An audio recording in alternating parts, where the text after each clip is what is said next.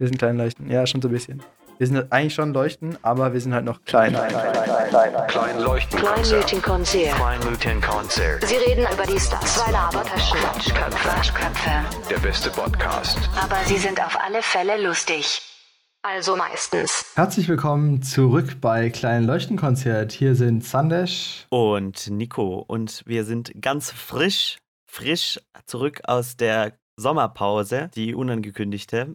Ähm, und wir haben aber dafür was ganz Besonderes heute für euch. Ein Feuerwerk. Willkommen ein Feuerwerk. Feuerwerk zurück. Ähm, wir hatten die Möglichkeit, mit Stefan Westerwelle ein Interview zu führen. Er ist Regisseur und Drehbuchautor und hat gerade seinen aktuellen Kinofilm im Kino ähm, Into the Beat, Dein Herz tanzt. Und in diesem Sinne. Herzlich willkommen, Stefan Westerwelle, in unserem Podcast. Äh, ich freue mich mega und ich würde mit einer kurzen Wikipedia-Vorstellung anfangen.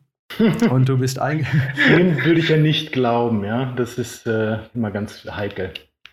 Genau, deswegen bist du, also du kannst gerne immer dazwischen grätschen, wenn ich äh, was Falsches erzähle.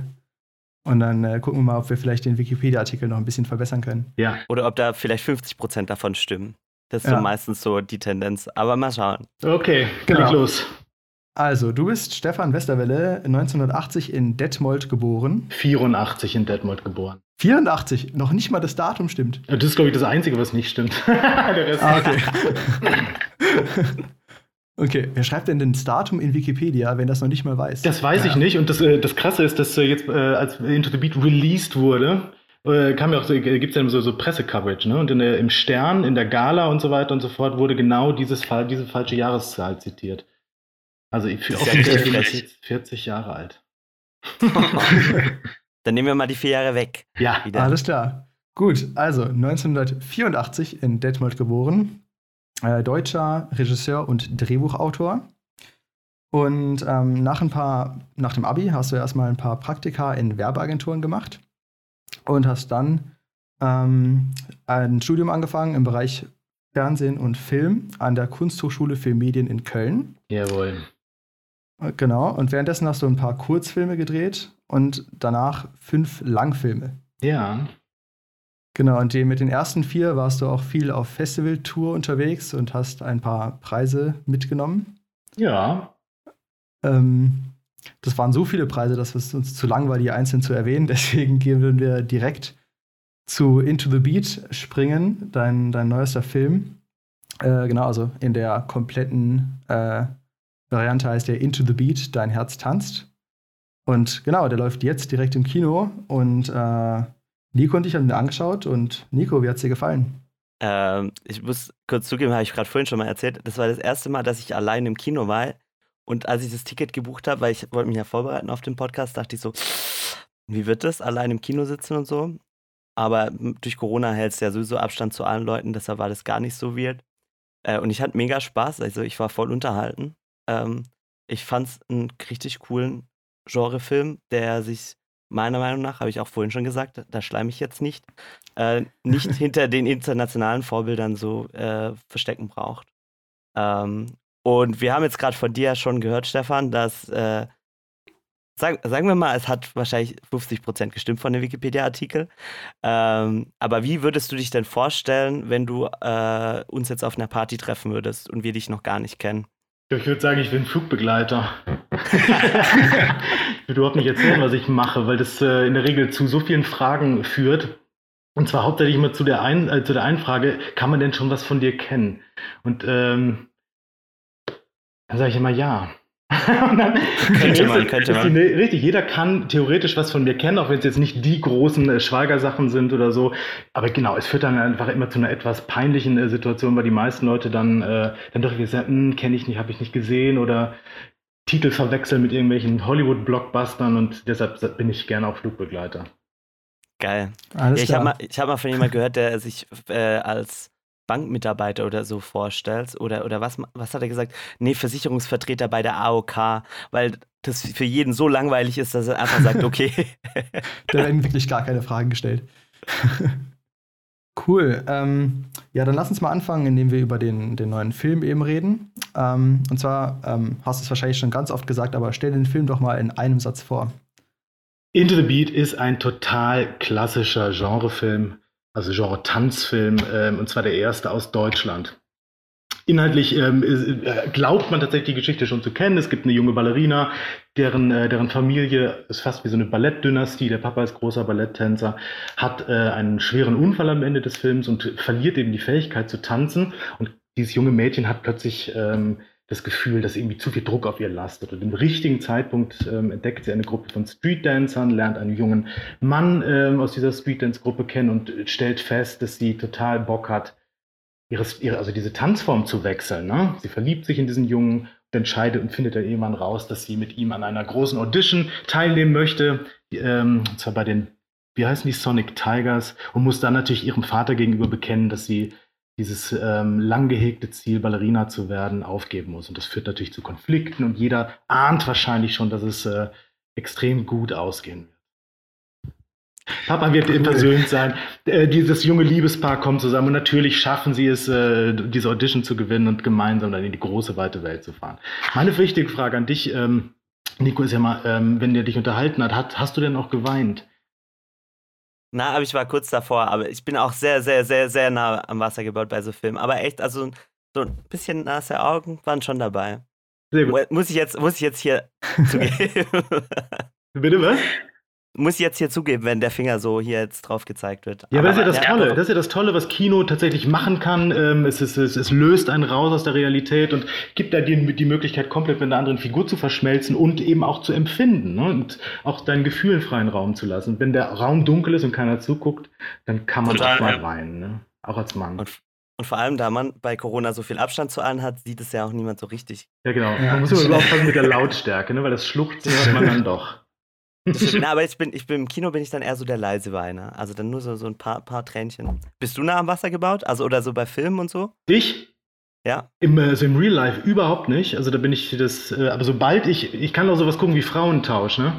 Mhm. Äh, da fange ich an zu heulen. Ja, das kann äh, mit, das passiert sehr schnell. Äh, ja, aber also, geht mir ähnlich so. Also so, keine Ahnung, aber da, da, da fühlt man sich so in die Personen dann rein beim Film, gell? Ja, ja ich fand es auch echt richtig geil, das im Kino zu sehen irgendwie. Also es klingt ja so ein bisschen nach einem Film, den man jetzt halt äh, auch einfach zu Hause sich so anschauen kann, wenn er dann mal irgendwann rauskommt oder so. Aber ich fand es irgendwie echt cool, das auch im Kino zu sehen. Einfach, weil man dann echt noch mehr in der Welt irgendwie drin ist und dann so Drohnenshots sich so anfühlen, als würde man wirklich über ein Schiff fliegen und so. Das fand ich irgendwie cool von der Experience her. Ja, und ich glaube auch ganz klar, dass, äh, also ich meine, natürlich beim Bild, je größer man das sieht, desto, desto besser ist es. Ich glaube, bei dem Film ist es auch tatsächlich äh, des Sounds wegen total total gut, sich im Kino anzugucken. Wenn man diese große Tanzszene da am Anfang zum Beispiel sieht, wenn es dann wirklich von allen Seiten kommt, dann ähm, ist das schon mal was anderes, als wenn die Musik aus dem Laptop äh, dann irgendwie scheppert. Ne? Das auf alle Fälle. Oder aus den Handylautsprechern, das ist ja noch schlimmer. Ja, das machen Leute wirklich, ne? ja, total. Na gut. Da schüttelt es mich ein wenig. Ähm, so, zurück bisschen zum Film und zum ganz, ganz, ganz großen Anfang. Du, du hast ja auch das Drehbuch für den Film geschrieben, nicht nur inszeniert, sondern wirklich auch von Anfang an das Drehbuch geschrieben und du hast erzählt, du hast den Film fast drei Jahre mit dir rumgetragen ähm, in einem Interview und bis jetzt dazu gekommen, den äh, wirklich äh, zu realisieren. Ähm, wie kam es denn dazu? Also war das ein Erlebnis oder war, ist das schon eine Geschichte, die dir immer irgendwie im Kopf geschwirrt ist? Also es gibt wahrscheinlich eine ganz große Affinität zum Tanzfilm an sich, ne? Äh, und wahrscheinlich schon auch aus der, aus der frühesten Jugend, wenn ich mit meiner Mutter irgendwo auf, sonntags auf der Couch saß und mir Tanzfilme angeguckt habe. Das hat allerdings in mir geschlummert, ja. Also das ist immer ein, irgendwie ein Bestandteil von mir gewesen. Das ist, hat nie dazu geführt, dass ich selber gesagt habe, okay, jetzt habe ich die Idee für einen Tanzfilm. Sondern das äh, kam äh, tatsächlich über den Produzenten Philipp Budwig, zu dem ich ein sehr gutes Verhältnis habe, ähm, sehr freundschaftlich und wir haben auch in einem Film äh, zusammen schon gearbeitet, an einem Kinderfilm. Und er erzählte mir dann irgendwann, dass er einen, einen Tanzfilmstoff auf dem äh, Tisch hätte, äh, hat den ganz kurz gepitcht und dann bin ich, ähm, und das ich bin so ein sehr intuitiver Typ, ne? Das heißt, wenn ich plötzlich irgendwo andocke, dann merke ich das körperlich sofort, ne? Also das, äh, ich habe, ich weiß auch nicht, irgendwie habe ich dann angefangen zu zittern. Der, der Kopf äh, hat irgendwie wie so eine Jack, so eine Slotmaschine irgendwie, irgendwie geklingelt und ich habe gesagt, das gibt's doch wohl gar nicht. Also die Story, die er mir da erzählt hat, fand ich nicht gut, aber es ähm, führte ganz schnell dazu, dass ich all das, was ich so an Informationen über diesen damals bestehenden Plot hatte, äh, dass ich diese also extrem schnell einsortieren konnte, um so eine Struktur aufzubauen. Dann habe ich zu ihm gesagt, Philipp, das muss ich machen. Und äh, dann haben wir, also hat, hat diese Drehbuchentwicklung sehr, sehr lange gedauert. Es ist nicht so, dass ich den, das Buch alleine geschrieben hätte, ähm, sondern da waren tatsächlich auch ein paar Autoren mit bei. Die haben, sind dann aber zum Teil wieder aus dem Projekt, äh, ins Projekt eingestiegen, wieder ausgestiegen. Und am Ende würde ich schon sagen, dass ich das Federführend in der Hand hatte. Warum? Weil keiner tatsächlich so eine klare Vorstellung von dem Stoff hatte wie ich. da sind ganz viele Leute frustriert. Geil. Und, ja, aber gehört ähm, ja auch dazu. Ja, Äh, wie würdest du diese, diese Vorstellung, kannst du die irgendwie in einem, in einem Wort oder in einem Gefühl so zusammenfassen, die da quasi am Anfang stand?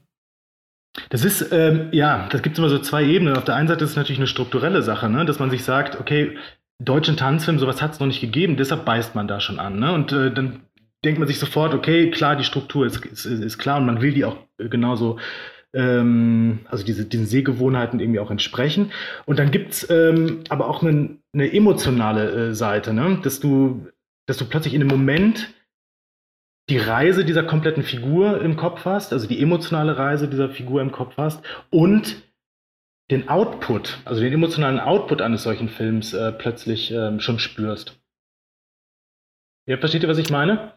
Das sind in, in, in, in Bruchteil von der Sekunde geht dieser komplette Film auf, geht dieses komplette Universum auf, strukturell, ähm, strukturell und emotional. Das ist äh, so, ein, so ein Wunder. Also das erlebe ich tatsächlich bei allen Sachen, die ich bisher gemacht habe oder für, bei Drehbüchern, die ich mich, für die ich mich interessiere. Da ist im, in der aller, allerersten Sekunde alles da. Ah, okay, und Ja. dann ist nur noch die Frage, wie schreibt man es auf und wie. Ja, genau. ja, okay. Das klingt, Ja, also- ja, es braucht dann trotzdem zwei Jahre, ne? Also, weil das, was hier im Kopf ist und das, was, was man empfindet dabei, das ist sehr konkret, aber es ist dann doch sehr vage, wenn man, wenn man versucht, es zu greifen. Ne? Du kannst es irgendwie nicht ra rausnehmen und sagen, so, das lege ich jetzt auf den Tisch und so sieht's aus.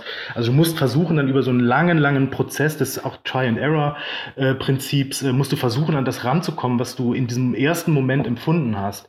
Und das dauert lange und ist auch manchmal frustrierend. Aber wenn es dann läuft und wenn du einmal das Gefühl hast, du bist über den Berg und du hast die Struktur, du hast die Figur, dann ist das die tollste Arbeit, die man sich vorstellen kann, weil es dann wirklich nur noch besser wird, von einer Szene zur nächsten. Und, also, wenn du jetzt zurück überlegst, welche Szene war, als du das Drehbuch geschrieben hast, so die Szene, wo du am meisten Bock drauf hattest? Naja, das hat sich auch, äh, auch verändert. Ne? Also in Mhm. diesem aller, allerersten Moment, als der Philipp Budwig mir davon erzählte, war es natürlich diese, diese Tanzszene am Ende. Also wenn sie dann mit ihrem, mit ihrem Boyfriend dann tatsächlich auf der großen Bühne steht und Papa, der eigentlich total sauer ist, wenn er dann äh, doch dazukommt und seine Tochter zum ersten Mal tanzen sieht. So wie sie das möchte. Das war, das war die, die Szene, die äh, bei mir von Anfang an im Kopf war. Ich dachte interessanterweise an Sister Act damals. Das war sofort das erste, was ich gesagt habe. Lauren Hill, die Mutter hat ja auch irgendwie so keinen Bock darauf, dass sie singt. Dann kommt sie und ich erinnere mich, dass ich damals total geheult habe. und äh, genau, und das hat sich dann, das entwickelt sich dann weiter. Also ähm, irgendwann hast du ganz, ganz viele Lieblingsszenen, Lieblingsszenen, die du auch wieder rausschmeißen musst, weil sie dann doch irgendwie eher irritieren im Großen und Ganzen. Aber eine Szene, die wirklich von Anfang an dieses Drehbuch begleitet hat und von der ich auch finde, dass sie, dass sie auch jetzt noch eine der stärksten Szenen ist, ist dieser Moment, wenn Katja sich mit ihrem Papa gestritten hat, der Papa ihr verboten hat, ähm, mit den Breakdancern, so nennt das ja, durch die Gegend zu ziehen und sie zurück in dieser Ba- Ballettschule ist und dieses weiße Tütü trägt und äh, Dornröschen tanzt. Ne? Also diesen Moment, wo sie sich an der Spindel sticht und dann in diesen hundertjährigen Schlaf verfällt. Das ist äh, tatsächlich eine Szene, die von Anfang an da war und die sich in ihrer Qualität, finde ich, auch bis zum Ende ähm, auch durchgezogen hat. Fand ihr auch, also, als du jetzt erzählt hast, wusste ich auch wieder direkt, welche es war. Cool. Das Schöne ist an der Szene, dass, sie nicht, dass, dass, man nicht, dass man sie nicht fassen kann. Es ist, ähm, ähm, es ist nicht real, es, also es, kann, es kann real sein, ne? die tanzt halt vor den vor, aber es, ist, aber es ist gleichzeitig aber auch eine Metapher für, dieses, für diese innere Welt, in der sie sich gerade befindet. Ja? Dieses Wissen, Wissen, okay, jetzt werde ich mich an der Spindel stechen, okay, jetzt werde ich in den hundertjährigen Schlaf fallen und jetzt bleibt mir nur noch die Hoffnung, dass mich irgendjemand wachküsst. Und das ist, ähm, das mag ich an dieser Szene halt total. Kitsch hoch drei, aber Ja, aber wie gesagt, also Genrefilm darf das auch. Also, ja. Mut zum Kitsch.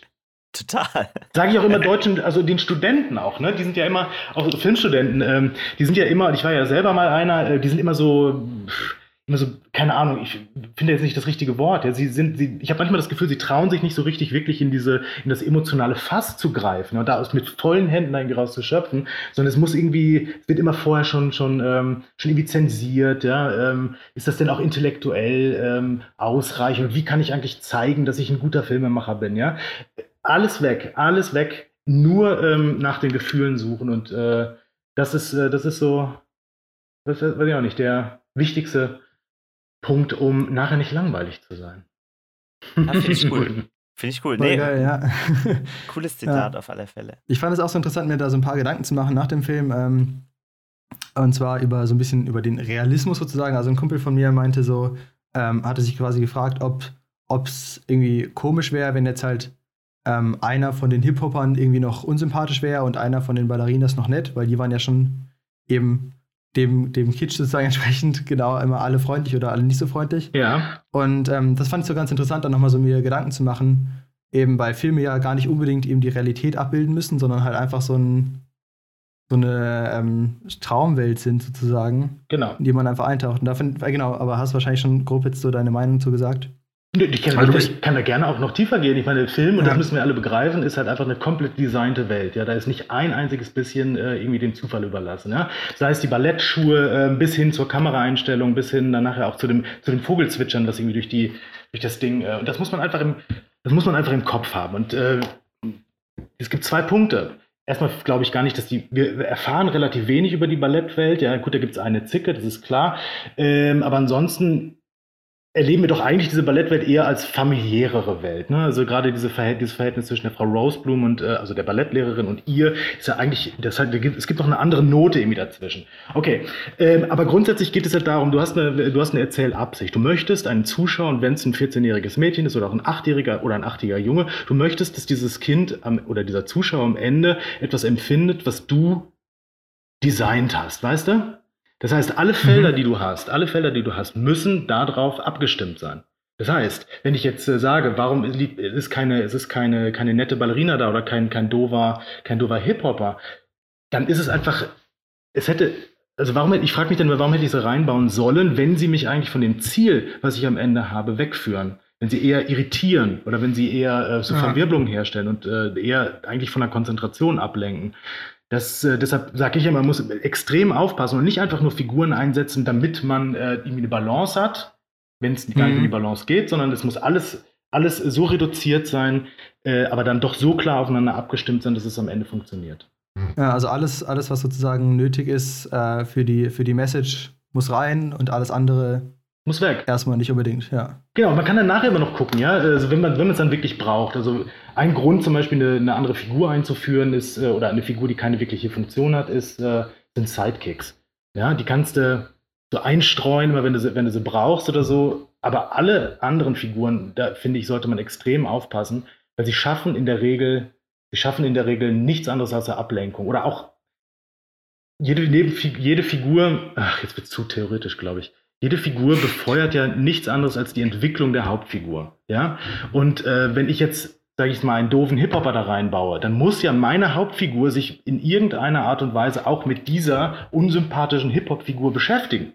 Ja? Das führt aber dazu, dass plötzlich natürlich aber auch die Welt oder dass sie die Welt des Hip-Hop gar nicht so erfährt, wie sie sie erfahren soll. Weißt du, was ich meine? Es führt immer zu mhm. Ablenkung, führt immer zu komischen Exkursen und am Ende kommt ein Brei raus. Ja, ja, das stimmt. Total, ja. Äh, in dem Film musst du ja, eine Geschichte packen, die in 90 Minuten funktioniert. Und da musst du halt klar, klar sein in der Sprache, die du danach sprichst. So. Ja, genau. Und vor allen Dingen musst du dir bewusst sein, was du erzählen möchtest und was du am Ende rauskriegen möchtest. Der Marlon ist ja jetzt zum Beispiel, das, also auch um das mal ganz kurz zu sagen, der Marlon ist ja nicht von Anfang an irgendwie ein super cooler Typ oder ein super äh, sympathischer Typ. Das ist einer, der, also wenn man es genauer wissen will, der schon eine Arroganz irgendwie auch hat, der dieses Mädchen auflaufen lässt, der was Spielerisches hat, ja klar, aber der eigentlich, glaube ich, immer diesem Mädchen sagen will, du gehörst hier nicht hin. Oben auf dem Dach sagt er, siehste, habe ich doch gewusst, ähm, das ist hier nur Ort für, richtiger Tänz, äh, für richtige Tänzer, du gehörst hier nicht hin. Das heißt, er ist nicht äh, von Anfang an sympathisch, aber das ist auch wichtig. Weil äh, nur so, wenn er am Anfang so gezeichnet ist, kann er, oder wenn er am Ende sympathisch sein soll, muss man ihn, ihn am Anfang halt in der, in der Gegenrichtung ähm, zeigen. Nur dann funktioniert es. Und, und warum hast du dich bei ihm jetzt für den, für den Charakterwandel sozusagen entschieden? Weil es notwendig ist. Er ist ja, er ist ja, er ist ja für, für was notwendig? Na, für, den, äh, für die, für die, äh, für die, ähm, für die Spannung in der Story an sich oder dafür, für, die, für, die, für das Attached-Sein des Zuschauers, in dem Fall des jungen Mädchens, an, äh, an, der, an, der, an, der, an der Filmhandlung. ähm, jedes Ziel, was ich ohne Umwege erreiche, ist ein langweiliges Ziel. Wenn ich ein bisschen kämpfen muss, wenn ich ein bisschen Widerstand habe, wird es plötzlich spannend. Und dann geht natürlich dann irgendwann das Ganze auf. Und dann haben wir theoretisch ja nicht nur eine Hauptfigur, sondern wir haben ja, ich sag, wir haben noch so eine anderthalbte, ne? Das ist dann, das ist dann der, der, der Marlon irgendwie noch. Ne? Und jede Figur, die eine größere Bedeutung hat, inklusive des Vaters zum Beispiel, auch in dem Film, da habe ich immer den Anspruch, dass die tatsächlich auch eine Entwicklung durchmachen. Und deshalb, ne, also versteht ihr, was ich meine? Total. Ja, klar, ja. Uh, un unser Inszenierungsprof sagt immer, um, ein Character uh, is somebody who wants something really bad and has great difficulties uh, reaching his goal. Genau. So. Würdest du es auch so unterschreiben? Absolut, want and need. Okay. Marlon will tanzen, er will bei den großen Burning, äh, Quatsch, wie heißt das denn, Sonic Tigers antreten, aber das, was er eigentlich braucht, ist und was er auch dafür braucht, um dieses Ziel zu erreichen, ist äh, loszulassen, äh, zu vertrauen und tatsächlich mal etwas wie ein Duo, eine, also eine Verbindung mit jemandem einzugehen als Lonely Cowboy. Und das ist das Allerschwerste. Ja. Total. Jetzt sind wir auch schon so ein bisschen äh, in, in, in, in, Dramaturgie und in Drehbuchtheorie abgerutscht, aber finde ich auch total wichtig. Das ist mein, wichtig, cool. mein Lieblingsthema. Ja, total. Cool. Also, das ist ja auch die Essenz von jeder guten Geschichte so. Ja. Sonst funktioniert Kino nicht, wenn das Drehbuch nicht stimmt, dann. Ja, genau, da komme ich natürlich. Ihr seid beide in Ludwigsburg, ne? Äh, nee. Äh, du bist, äh, nee. Sandisch, bist du in Ludwigsburg? Nee, ich ähm, studiere auch Informatik. Ich habe das auch das langweilige Studium. Ja, ja. Ach, der Nico studiert Film. genau. Äh, Wo studierst du denn? Ja, Film? beziehungsweise äh, audiovisuelle Medien an der Hochschule der Medien. Das ist äh, in Stuttgart äh, eine Medienuni ähm, mit mehr Anspruch auf der Film war früher Medientechnik, aber geht jetzt so diesen Zwischending zwischen technische und äh, und ich bin gerade im Thema Animationsfilm unterwegs. Aha, aber das heißt, ihr habt tatsächlich einen Professor, der äh, Film Theorie, Filmdramaturgie euch beibringt. Ja. Wer ist denn das? das? Ist der Hannes Stör Ach, nee, wirklich? Calling. Falls, ja. ja, toll. Das ist aber ein toller Typ, wirklich. Der, der ist super lustig, ist super lustig. Ja, toll, du, das muss man gleich wieder aufschreiben, ey.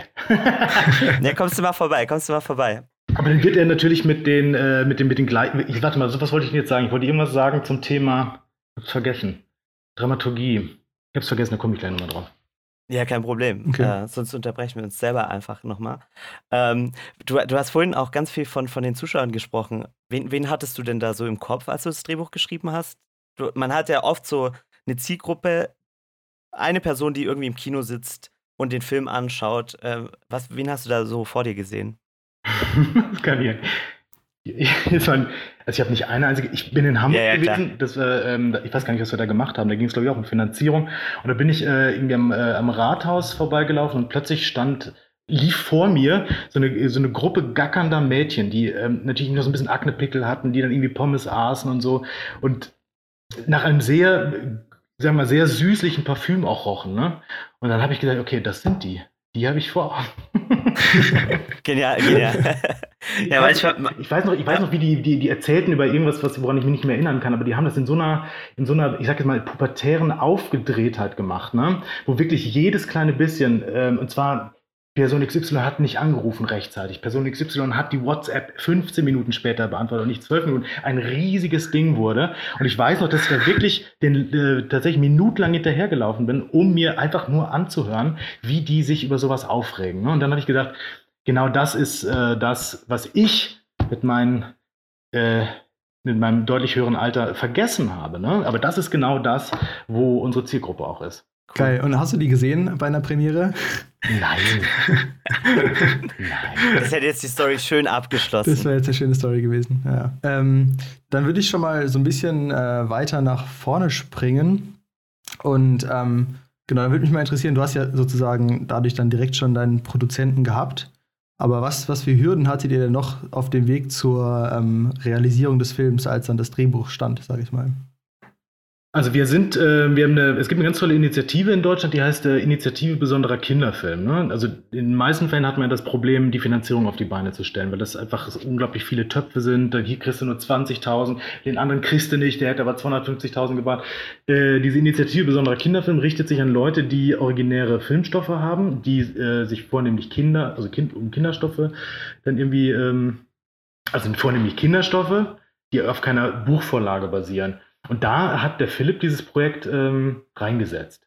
Das heißt, wir haben dann ist das wirklich wie so eine, wie so eine Abi-Prüfung. Ne? Da hast du wirklich alle Förderer sitzen, und zwar die Chefs der Förderer. Ob es ein NRW ist, ob es die FFA ist, ob es beim BKM weiß ich jetzt gar nicht. Auf jeden Fall auch relativ ho hohe Leute, die sitzen an einem Tisch und du musst diesen Stoff pitchen.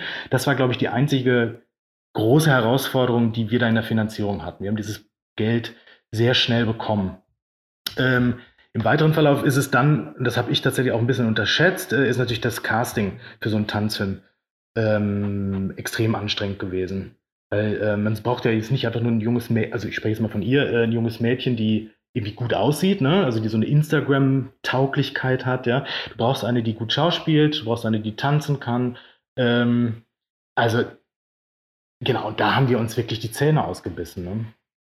Ich dachte auch am Anfang immer, okay, wenn man so einen bundesweiten, einen bundesweiten äh, Castingaufruf startet, dass die einem die Türe, äh, Tür und Tore einrennen, das ist gar nicht passiert. Also wir haben, glaube ich, nur 300, 400 Leute tatsächlich gesehen. Ähm, ja, und da sind uns allen irgendwann, da haben wir alle irgendwann den, den Mut verloren, weil wir dachten, das kann ja nicht sein, dass es diese, diese eine Person nicht gibt. Hm. Und dann ist sie am Ende aufgetaucht. Dann ist sie am Ende wirklich, wirklich durch eine Fügung, muss man wirklich sagen, aufgetaucht. Ähm, und sie ist dann beim vorletzten Casting in Berlin, ähm, ist sie plötzlich da gewesen. Beziehungsweise wir haben geguckt, dass sie da kommt. Ich habe damals ein Instagram-Profil von ihr gesehen und wusste sofort, das ist sie. Sie kam dann nach Berlin und ähm, ich weiß noch, wie sie dann den Raum betrat und äh, sie nur strahlte und selbst unsere sehr strenge Choreografin, die Pipita Bauhardt, ja, die äh, konnte nicht mehr aufhören zu lachen. Und auch wenn jetzt das war tänzerisch jetzt nicht wirklich dolle, was sie da geleistet hat, aber die hat so eine Ausstrahlung gehabt, dass einfach klar war, dass sie das machen muss. Ah, wundervoll. Cool. Das war jetzt auch schon eine Geschichte so. Hat versucht, dachte, es klappt, hat überhaupt nicht funktioniert, ja, genau. hat fast aufgegeben und dann kam am Ende, hat es funktioniert. Ja, genau, dann gibt es die zweite, den zweiten Teil der Story, als wir den Jalani auch gefunden haben, der ist übrigens auch erst beim letzten, einem der letzten Castings äh, drin gewesen. Ähm, haben wir, uns für die, wir haben uns für die entschieden und haben die sofort, ich glaube zwei, drei Wochen nach der Zusage, haben gesagt, die müsst jetzt alles stehen und liegen lassen. Die kommt jetzt nach Berlin, kriegt eine Wohnung in Prenzlauer Berg, eine wunderschöne Wohnung, also wirklich. Ihr fangt jetzt sofort an zu trainieren, also drei Monate lang Tra äh, Tanztraining und Schauspieltraining.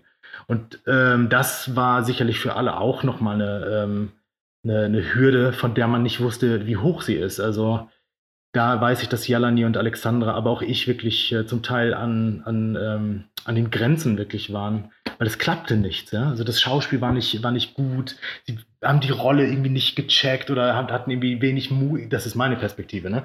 wenig Muße gehabt, wirklich zu checken, wie man eigentlich sich in so eine Rolle ranbegibt. Und am ersten Drehtag war das dann alles wie weggeblasen. Cool. Oh, perfekt. Mega cool. Ja, was ich auch richtig interessant fand, ich war, äh, ich war ein richtiger Fanboy. Ich habe mir alle YouTube, Behind the Scenes, alles Mögliche angeschaut, was geht. Ähm, und was ich da immer cool fand, da gab es echt manche, manche Videos, wo man dann fast nicht mehr gecheckt hat, waren das jetzt Behind the Scenes Aufnahmen von denen, wie sie in dieser Wohnung wohnen, oder waren das so echte Aufnahmen auf dem Film? Ja. Weil irgendwie war alles richtig, richtig cool, richtig cute auch. Ähm, genau, das fand ich ganz witzig. Die haben ja zum Teil auch extreme Klickzahlen, ne? Also die, da sind ja innerhalb von fünf Wochen ich glaube, die erste Folge hat irgendwie 180.000 Aufrufe. Ähm, die zweite Stimmt, auch. Ja. Also das äh, ist irgendwie, hat das funktioniert. Ja, mega cool. Ich glaube, das ist auch nochmal so ein ganz eigenes Thema. So, wie vermarktest du in 2020 einen Film im Vergleich zu, weiß ich nicht, 2000? Das hat sich, glaube ich, auch irgendwie ganz, ganz stark verändert. Genau, da kann ich nur dummerweise überhaupt nichts zu sagen, weil marketingmäßig ich denke immer die ganze Zeit, wieso, wenn es in der Tagesschau läuft oder hier vor der Tagesschau, wenn es im, irgendwie im Morgenmagazin ist, dann ist das super, ja, aber das stimmt leider nicht. aber das ist doch gut, wenn es Leute gibt, die dafür verantwortlich sind. Ähm, ja. Aber jetzt, wir sprechen jetzt ja auch schon davon, was, was so dein Job ist und was nicht dein Job ist. Ähm, wir haben jetzt gerade schon vom Drehbuch äh, gesprochen, dann, äh, dass du mit deinem Produzenten auch bei ein paar Fördertöpfen ähm, saßt und sozusagen gepitcht hast, wie der Film ist, äh, um, um sozusagen Geld ranzuschaffen. Ähm, Wenn es dann zu den Drehtagen geht und auch in der konkreten Vorproduktion für die Drehtage, was würdest du sagen, ist so dein Hauptjob als Regisseur? Weil man hat so dieses Bild von dem amerikanischen Regisseur im Kopf, der in seinem Stuhl sitzt, da ist der Name hinten dran und der schreit durch sein Megafon, nein, nach links, nein, mehr nach rechts, mehr lachen. Mach's doch endlich mal richtig! genau. Äh, Cut! Ich glaube, die ähm, Regisseure sind ausgestorben. Die gibt es nicht mehr. Äh, was ist, die, ich glaube, man muss eher die Frage stellen, was ist nicht mein Job? Also, äh, das, weil es, und ich kann dir nicht eine eins, ich kann dir jetzt theoretisch nicht einen einzigen Bereich nennen, in dem ich nicht die Finger mit drin habe. Das mag an mir liegen, äh, weil ich so ein Control-Freak bin. Ähm, aber ich meine, sorry, wenn es um die Motive geht, ja, ich sage den Leuten, welche Motive ich gerne hätte, dann äh, werden die, dann zeigen die mir Fotos, dann suche ich mir ein paar aus, dann fahren wir dahin, dann sage ich, funktioniert irgendwie alles nicht. Warum? Weil der Gang fehlt oder die Tür nicht äh, aus Glas ist, keine Ahnung. Ähm, dann suchen die weiter. Das heißt, selbst die, also bei den Motiven bin ich mit dabei. Äh, dann geht's um, um das Szenenbild. Da natürlich ich meine, wer außer, außer der Regisseur soll einem Szenenbildner sagen, wie äh, die Wohnung Orlov aussehen soll oder wie die Ballettschule sein soll, wie das Battleland aussehen soll. Das heißt, ich renne die ganze Zeit mit irgendwelchen Laptops rum, auf denen irgendwelche äh, Moodbilder sind, ja, schiebt die die ganze Zeit rüber, ärgere mich tierisch, wenn ich dann nachher in den, äh, in den, in den, in den, na, in diesen Boards, die machen ja so Clippings dann, ne? Äh, wenn ich dann einfach das gar nicht finde, was ich da, äh, da schon reingegeben habe. Ne? Also ich bin in allem damit drin. Und äh, das war das Neue bei diesem Ding für mich. Und, äh, war ich, und zwar war ich auch komplett involviert in diese komplette Musikgestaltung. Also jede Tanzszene hat ja, einen, hat ja einen Song, den wir eigens komponiert haben dafür. Da ist nichts lizenziert. Ähm, das heißt, man muss irgendwie sechs Monate vorher, wenn es nämlich dann darum geht, irgendwie die passenden Komponisten zu finden, muss man eine ganz klare Vorstellung schon davon haben, wie diese Szene aussieht. Und dann überhören, checken, passt das strukturell, passt das von der, äh, von der Intensität. Also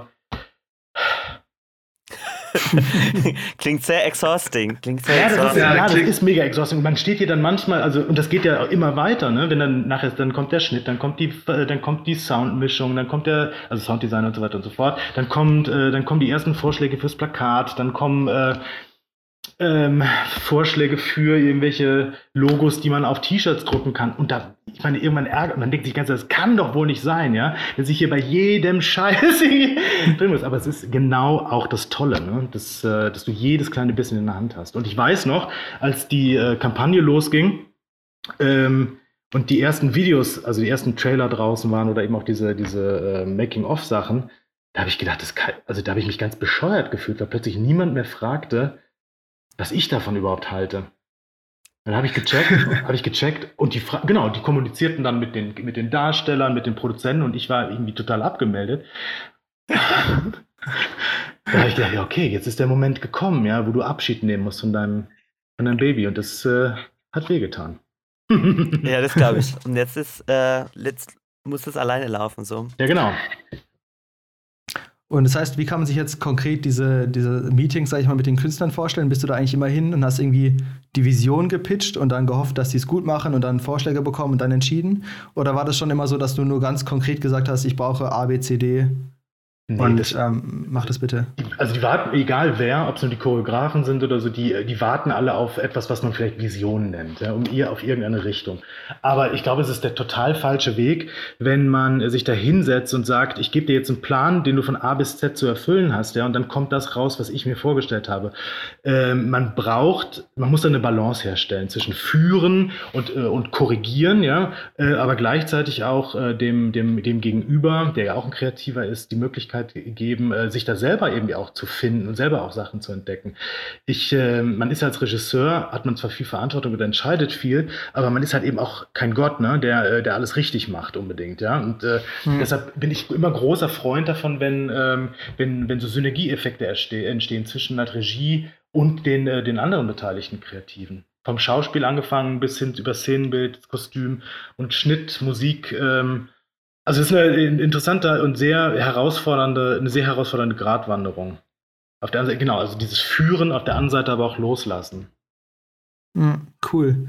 Ähm, Gab es da irgendeinen so Moment, wo du irgendwie so mega geil positiv überrascht wurdest, wo du gedacht hast, oh, das ist viel besser, als ich es mir irgendwie vorgestellt habe? Ja, jeden Tag. das ist ja das, äh, das ist wirklich das Beeindruckende bei diesem Film. Ich habe ich hab mit Martin Schlecht gearbeitet, der zum Beispiel, was hat er gemacht? Äh, Honig im Kopf, der hat, äh, ach Gott, wie hieß denn dieser? Egal, der hat auf jeden Fall schon ein paar größere Sachen gemacht und das war wirklich, wirklich großartig. Ähm, der hat mir, der hat mir einfach, ähm, erstes, das erste Bild war, Jalani sitzt äh, in dieser Gruppe von WG Leuten, ja, ist total traurig, weil Katja ihn da verlassen hat und äh, ich komme da irgendwie hin, guck, äh, äh, das Bild ist eingerichtet, Licht, Licht steht und ich gucke auf den Kontrollmonitor und sage, boah, was für eine tolle Abendstimmung. Guck mal, diese Sonne, die da hinten ist. Dann guckt er mich an und sagt, das ist unsere Lampe. also es ist wirklich so, dass, äh, dass ich da wirklich jeden Tag zu ihm gegangen bin und gesagt habe, es ist so viel schöner, was du machst, als ich äh, als ich es mir vorstellen konnte. Das ist wirklich, ja, jeden Tag so gewesen. Geil. Da arbeitest du mit den besten Leuten zusammen für dich. Wundervoll. Ja, das stimmt. Wenn, wenn wir jetzt gerade schon so beim Set-Leben sind und so, ähm, kenne ein paar Leute, die sagen so, wenn, wenn, wenn Dreharbeiten sind, dann ist einfach Ausnahmezustand, dann passiert so nichts nebenbei. Und das Setleben ist ja so ein Ding für sich alleine. Also wer, wer noch nie an einem Filmset war, dem sollte es irgendwie mal erleben, so, weil das einfach eine ganz andere Atmosphäre. Und hast du da irgendwelche Anekdoten oder Geschichten, die dir einfach noch von dem Dreh komplett in Erinnerung sind, wo du sagen würdest, die muss ich unbedingt teilen und erzählen. Also es gibt ein paar Anekdoten, die sind aber nicht jugendfrei, die kann ich jetzt hier nicht erzählen. Die, ähm, ansonsten ist das Absurde, alle fragen immer nach so, nach so lustigen Momenten am Set, ne? Ich, es muss, muss auch nichts Lustiges sein, es kann auch was bitter Ernstes sein. Ich, also das ist leider sehr langweilig. Ich, hab, äh, ich erinnere mich an nichts. Es ist, ähm, man, man ist wirklich in so einem, man ist in so einem, äh, in so einem Tunnel, du bist nur auf den nächsten Drehtag irgendwie fokussiert, ja. Also der, der, der Drehtag, der heute dran ist, ja, den arbeitest du ab, aber denkst die ganze Zeit nur, oh, hoffentlich klappt das morgen und so. Ähm, da, du, du, achtest auf nichts. Du guckst nicht, wenn da einer mal hinfällt, ja. Und, also, weil er irgendwie. Äh, man, man, achtet irgendwie auf gar nichts, außer auf, äh, auf, auf sich selber. Ähm, und dann bin ich natürlich auch in der Position, ähm, ich habe einfach sehr, sehr viel Glück, dass ich ganz, ganz viele Leute um mich herum habe, die alles, was irgendwie stressig wird oder so, auch von mir abschirmen. Ich weiß zum Beispiel, dass wir, äh, wir haben ja auf diesem Schiff gedreht in der Mitte des Films ungefähr. Und ich weiß zum Beispiel, dass dass das bis irgendwie eine Stunde vor Drehbeginn äh, spitz auf Knopf stand.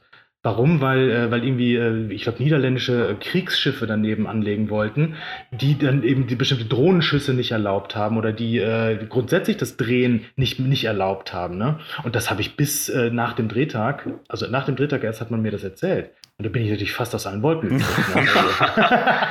Geil, aber, aber gut abgehalten, hey. Dann ja, ja, das ist mein Regieassistent, Fabian Götz. Das ist echt ein, echt ein toller Typ. Oder wenn ich mich dann ärgere, ne? Mhm. Wenn, weil dann doch irgendwas nicht klappt, obwohl man es tausendmal gesagt hat, das, da, da reagiere ich wirklich empfindlich drauf. Ne? Äh, wenn es dann äh, trotzdem nicht funktioniert und ich dann wirklich da sitze und irgendwie total ärgerlich bin, noch mit dem Typen dann spreche und sage, es kann ja nicht sein und ich, ich, mach das mal bis morgen, der dann plötzlich anhält mit dem Wagen. Ich habe ja dann auch einen eigenen Wagen, ne? Und der hat dann auch gefahren und so, das ist auch schön. Und dann stelle ich fest, wir sind auf einer Kirmes, ja. Ähm, das hat er dann gemacht. Also es sind so viele Leute um dich rum, die gucken, dass es dir gut geht, ja. Und er ist halt eben so ein ganz besonderer Typ, der dann, äh, der das sehr, sehr schnell äh, schaltet, sehr empathisch ist und dann ganz, ganz schnell auch eine Lösung hat. Und er ist natürlich, hat mich dann auf diese Kirmes gebracht, damit ich mal so ein bisschen runterkoche, ne? Und so ein bisschen was anderes erlebe. Das werde ich nie vergessen. Das war echt toll. Das erzähle ich ihm bis heute. Geil. Da haben wir ja unsere Anekdote. Genial. ja, gute Re Regieassistenz ist nicht zu verachten, ne? Ja. Ähm, was ich dann noch spannend fände, ist, ähm, ich habe jetzt neulich so einen äh, eigenen Travel-Reisefilm geschnitten. Und ähm, da habe ich natürlich auch irgendwie alles gemacht von Anfang bis Ende und vor allem halt im Schnitt halt ganz oft mir das Ding angeschaut und irgendwie dann noch die Farben gemacht und so weiter. Und ich muss sagen, so mittlerweile kann ich es fast nicht mehr genießen, weil ich das so oft angeschaut habe. Und da fände ich es mal spannend, wie ist es bei dir, als du den Film zum ersten Mal gesehen hast oder dann zum, zum hundertsten Mal? Also das, was weggeht. Was weggeht, ist natürlich so dieser erste Emotional Impact. Also ähm, du hast eine Szene geschnitten, ja, und die äh, berührt dich total. Dann machst du Korrekturen und dann guckst du dir ein zweites Mal an. Und diesen, diesen Moment, den erlebt man nicht nochmal, also den man da beim ersten Mal hatte. Aber es ist jetzt, ähm, ich glaube, das lernt man relativ schnell, dass man sich immer wieder nullt. Ne? Also ähm, ich gucke den Film ja jetzt auch in der Regel nicht, um mich irgendwie unter, äh, unterhalten zu lassen. Dafür kenne ich den gut genug, sondern ich gucke ja den, den Film, um zu schauen, an welchen Stellen kann ich was verbessern. An welchen Stellen ähm, ist es spannend, wo fällt die Spannung ab, wo äh, passt vielleicht beim Ton irgendwas nicht, wo ist vielleicht ein Satz zu viel oder zu wenig. Ähm, und dieses, also Weißt du, worauf ich hinaus will? Das ist einfach ja, also, ein anderes Gucken. Ja. Also ich gucke ihn nicht mehr, um mich irgendwie emotional begeistern zu lassen, sondern gucke da technischer drauf.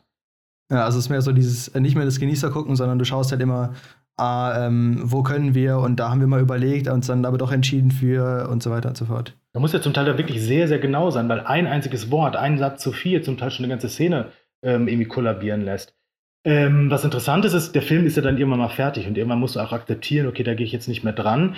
Ähm, also wie gesagt, es stellt sich nie wieder dieser emotionale, erste emotionale Impact ein, ähm, aber trotzdem reagiert man emotional. Ne? Und äh, das ist tatsächlich bei jedem Gucken anders. Das hängt ganz, ganz stark davon ab, wo man ihn schaut, also wie ist das, wie ist Ton, wie ist das Bild, ist das gut und so wie du es äh, dir vorgestellt hast und es hängt ganz, ganz stark vom Publikum ab.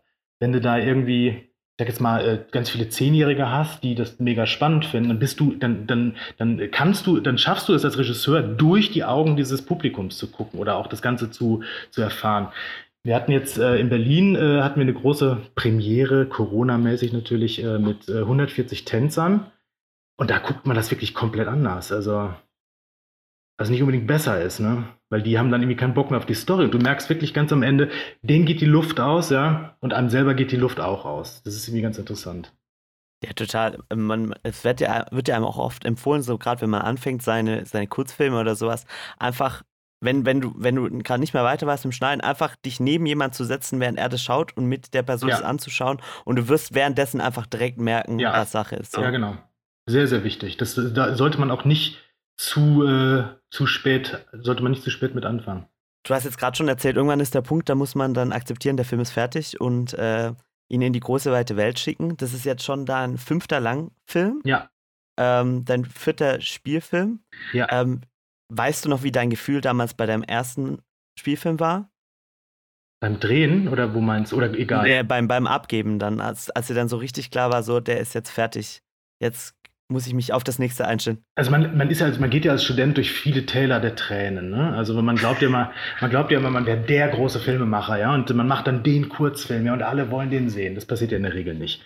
Also es sei denn, man hat irgendwie extrem Glück. Und äh, ich weiß, dass ich äh, diesen ersten Film, den habe ich noch im Rahmen der Hochschule gemacht als Abschlussfilm. Und ich habe eher ich habe sowas ähnliches erwartet und ich weiß nicht mehr, wie es sich angefühlt hat, den Film abzugeben, aber ich weiß, wie es sich angefühlt hat, als wir die Einladung nach Locarno bekommen haben, in den Wettbewerb mit dem Film. Das war, ähm, das war toll. ja, das glaube ich. Das war im Sommer und ich wusste irgendwie, ich weiß noch, dass wir, dass wir irgendwie vier Wochen noch Zeit hatten ähm, und ich konnte mich nur darauf konzentrieren, in die Farbkorrektur zu gehen. Damals hat man noch äh, 35 mm irgendwie Blow-ups gebraucht. Oh, schön. Ja. Ähm, und dann hat man nur darauf gewartet, dann nach Locarno zu fahren. Das war echt toll. Und dann ging es ja mit diesem Film sowieso, ein sehr kleiner Film, der hat nur 4000 Euro gekostet damals. Ähm, wie gesagt, dann haben wir da in Locarno gewonnen. Dann ist der weltweit ähm, auf extrem vielen Festivals gewesen. Der hat extrem viele Preise gewonnen. Hat dann hier auch so einen Sonderpreis, hier so eine goldene Lola bekommen und so weiter. Also das war echt das war echt toll. Und dann glaubt man natürlich, jetzt hat man es geschafft. Und dann passiert nichts. Warum? Weil man feststellt, weil man, was stellt man fest jetzt? ich, ich, hatte nichts mehr, ne? Also ich habe diesen Film gemacht und danach hatte ja. ich nichts, ja. Und dann kamen so ein paar ja, genau, Produzenten, ja. die gesagt, was hast du? Ich gesagt, äh, ich habe nichts. Und äh, dann kam halt wirklich jahrelang, habe ich dann wirklich, äh, wirklich so rumgestolpert, bin ich so rumgestolpert und äh, habe kein Projekt auf die Beine stellen können, welches in irgendeiner Form dann die Chance hätte, äh, finanziert worden zu sein. Also das war dann irgendwie, das war irgendwie scheiße. Also da auch wieder mal der große Tipp, ja, also guckt immer, dass ihr, wenn ihr ein Projekt äh, habt, ja, und an dem ihr lange, lange arbeitet, das sollt ihr auch tun, aber guckt immer, dass ihr, dass ihr parallel nicht vergesst, mindestens ein zweites Projekt auf die Beine zu stellen. Damit ja. ihr was habt. Ja.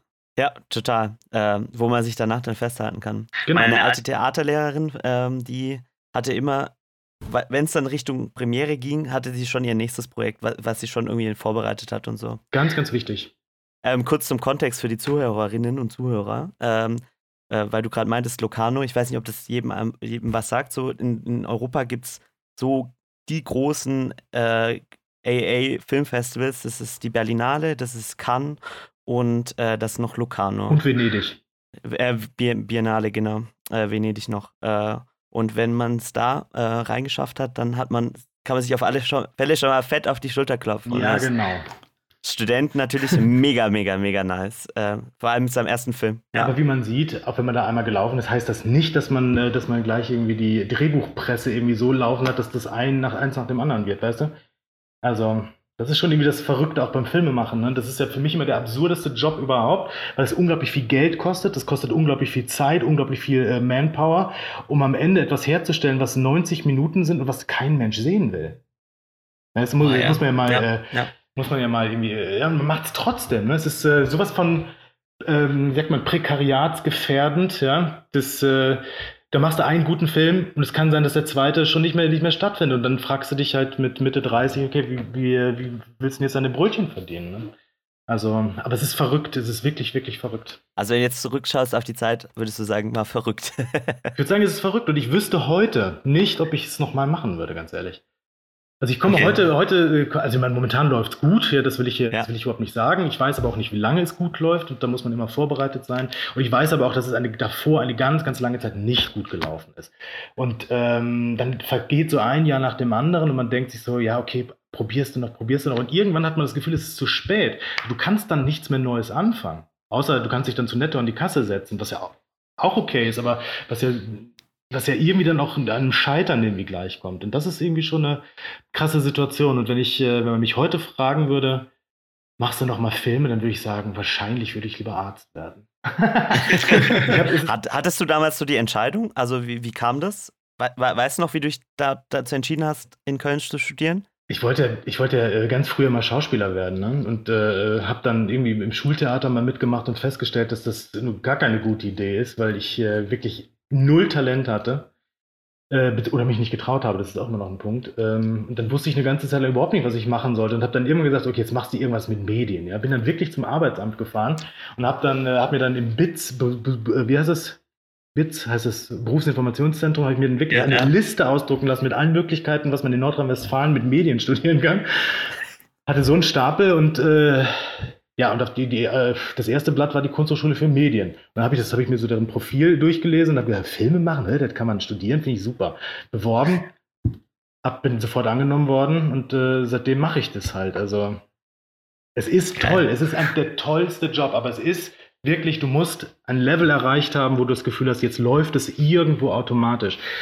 Leute respektieren dich für deine, für deine Meinung. Leute schicken dir Drehbücher, um zu gucken, ähm, ob du das gut findest, ja. Du musst ähm, tatsächlich auch auf etwas, zu, auf etwas verweisen können, ja. Und, und zwar jetzt nicht, wenn es geht, nur ein Kurzfilm, sondern wenn du das hast, dann ähm, kann das schön werden.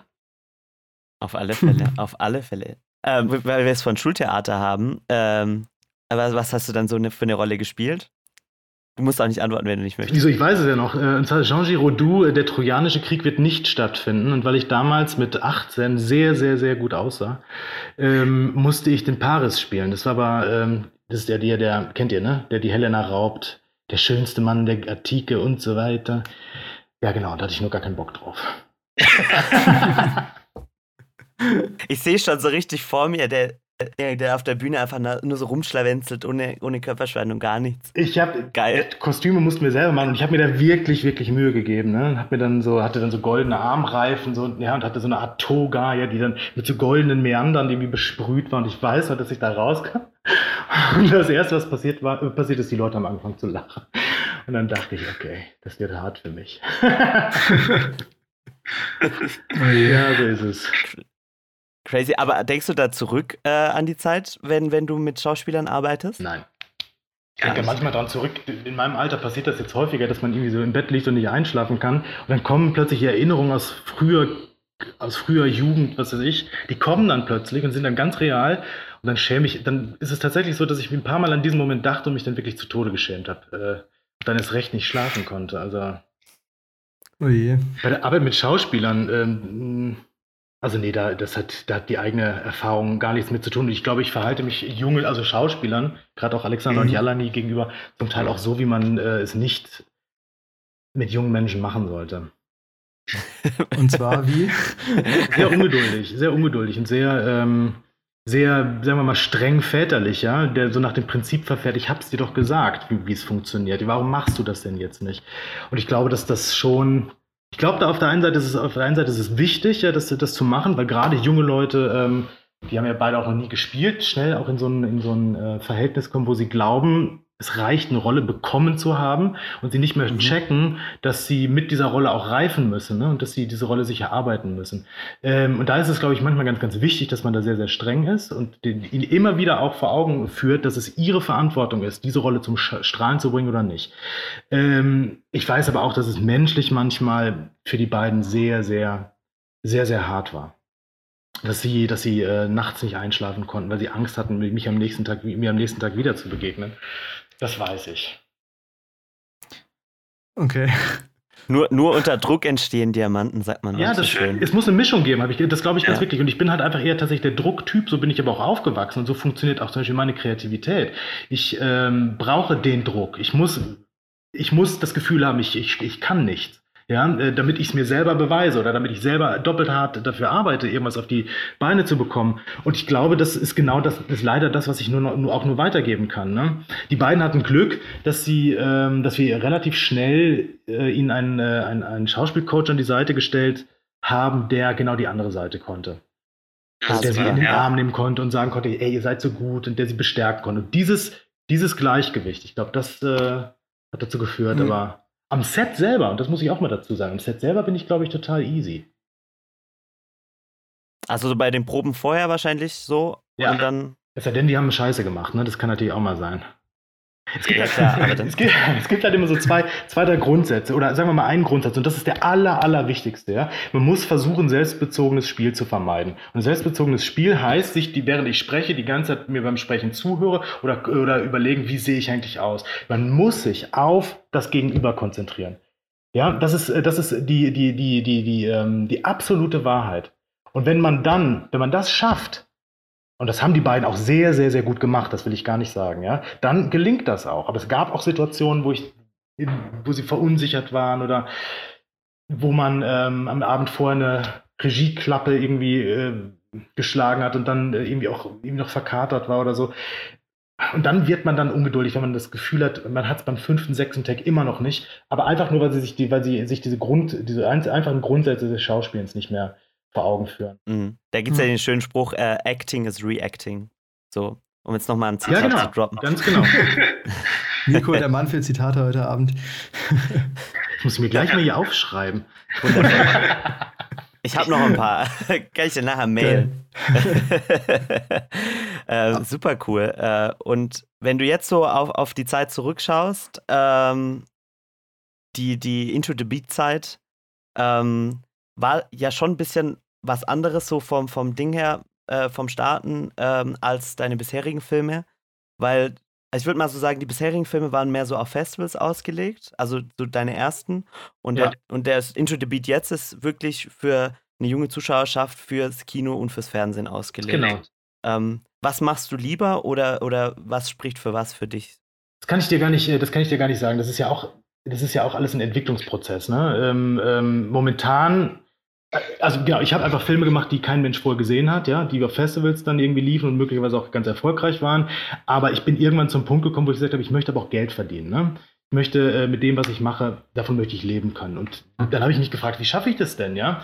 Ähm, und dann habe ich gedacht, okay, vielleicht macht es Sinn, sich einfach ein bisschen mehr dem Mainstream auch zu öffnen, ja, also den, den gängigen Erzählmustern, äh, den vielleicht auch Bedürfnissen ähm, von Zielgruppen irgendwie zu, irgendwie zu öffnen. Und ähm, das ist, finde ich, ein sehr, sehr spannendes ähm, Experimentierfeld, auch wenn es ähm, paradox klingt. Ähm, ich habe, also mir macht das mega Spaß. Ich finde es äh, super toll, fast wie so ein Product Designer dazu sitzen, der ähm, auf der, auf der einen Seite natürlich sich selber zum Maßstab hat, ja, was finde ich gut, was finde ich nicht gut. Auf der anderen Seite aber auch ähm, sich in die Pflicht setzt, das, was er selber gut findet, mit dem abzugleichen, was er meint, was andere gut finden könnten. Und das finde ich ist eine total tolle, tolle Erfahrung gerade. Und ich sage das auch immer jungen Studenten, habt keine Angst vor den Erzählstrukturen, ja, die ja sehr, sehr klassisch sind, ja, die Plotpoints, Midpoint und so weiter und so fort. Habt da keine, äh, habt da keine Angst vor macht euch die Mühe, das zu lernen, macht euch die Mühe, das anzuwenden und ihr werdet sehen, wie, wie stark das eben, also diese, dieses Gerüst, diese Gerüste, wie stark die Kreativität beflügeln. Ja, also wie oft habe ich ganz am Anfang da gesessen und habe gedacht, oh, ich, jetzt muss ich was ganz Tolles machen und mh, hm, jetzt gehe ich mal so vor, wie ich meine, dass man vorgeht, was Szene für Szene und man endet im Dickicht, man endet, äh, endet im Sumpf und plötzlich äh, kannst, kannst du gar nichts, man endet in der Depression. So, allein diese Leitern helfen einem aus diesem Sumpf äh, irgendwie rauszugehen. Und es macht wirklich, wirklich Spaß zu sehen, dass es funktioniert. Und man selber unterhalten ist von der eigenen Geschichte und damit äh, sich äh, aber auch in irgendeiner Form aus sich selber heraustritt. Ja? Und das finde ich ist das Aller, Allerwichtigste. Man macht Filme, man macht Filme für andere Leute und nicht für sich selber. Hm. Wundervoll. Mega äh, cool. Ähm, ja, wir sind ja jetzt zeitlich schon so langsam, glaube ich, gegen Ende angekommen. Und ähm, da würde mich nochmal interessieren, jetzt für unsere Zuschauer, die ja, ich würde mal sagen, jetzt Film interessiert sind, nicht so auf jeden Fall ähm, eingeschossener Film, sondern äh, was würdest du denen empfehlen, um vielleicht rauszufinden, ob Film das Richtige ist oder. Ähm ja, ich habe wahrscheinlich viel zu viel theoretisiert dafür, dass Leute mit Filmen eigentlich gar nichts am Hute haben, ne? Oder, oder wenig nur, hast du gesagt. Ähm, ja, also ich glaube, je nachdem, es kommt auch an. Ich glaube, da gibt es schon viele, die sich auch mehr eingefuchst haben, aber ich glaube, es gibt wenige, die es studieren, gerade bei uns in den, in den Hörern. Jetzt hatte ich gerade eine total super Antwort auf, deine, auf diese Frage. Sandisch, verdammt. Das ist die, ja, die virtuelle Bugfire-FM. Ich kann, ich kann, noch mal, ich kann die Frage nochmal stellen. Ja, bitte. Ähm, äh, jetzt habe ich die Frage auch wieder vergessen. ich weiß die Antwort wieder. ah, perfekt. Es ging darum, ob, äh, also was, äh, was man, äh, was ich mit auf den Weg geben, kann, um zu schauen, ähm, ob man, also ob Le ne, damit Leute herausfinden, ob es vielleicht der richtige Weg ist, für sie Filme zu machen. Genau, ja. ja?